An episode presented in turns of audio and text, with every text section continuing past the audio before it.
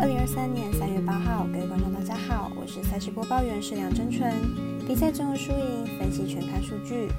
预计推荐的明日赛事有半夜四点欧洲冠军联赛的巴黎圣日耳曼对上拜仁慕尼黑，早上八点半美国国家冰球明尼苏达荒野对上温尼伯喷射机。NBA 来看八点半电视有转播的独行侠对上鹈鹕，以及棒球经典赛在晚上七点开打的意大利对上古巴。以上焦点赛事待我细说分明。小朗黑白奖的赛评宇宙，期待帮助大家更快速判断比赛的走向。虽然合法运彩赔率世界最低，但相信有更多人参与，才能让有关单位注意到此问题，并愿意跟上世界平均水准。今天推荐的运动焦点赛事，喜欢就跟着走，不喜欢可以反着下。将以开赛时间依序来介绍。欧冠联目前进行到第二轮赛事，对战球队主客场交换再踢一次。来看凌晨四点开打的其中一场比赛，巴黎圣日耳曼对上拜仁慕尼黑。来回顾一下第一轮的状况以及本场取胜策略。首轮比赛，发甲豪门巴黎圣日耳曼以主场零比一输给德甲豪门拜仁慕尼黑。本次比赛主客交换，大巴黎目前落后中，球队肯定会积极抢攻。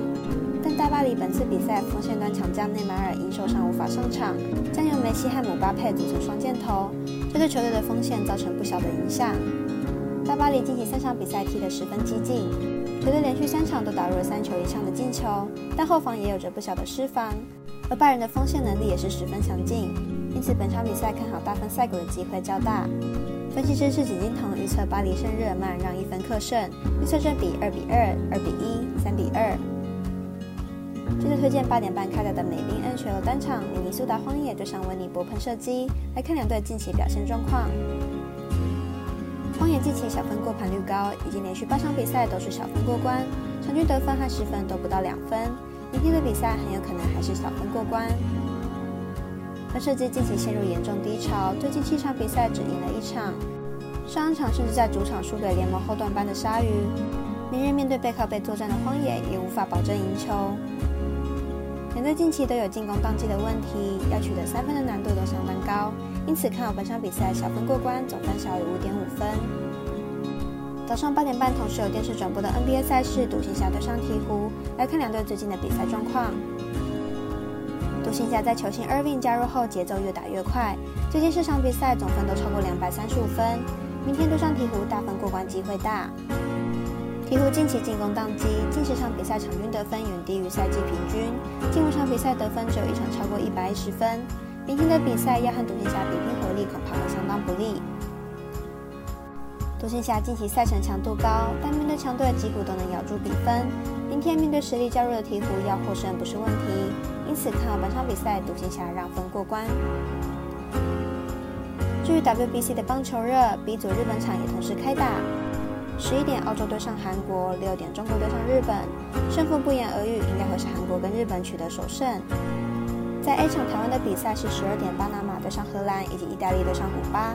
所以来介绍胜负可能有悬念的意大利对上古巴。来看看两队综合实力评估。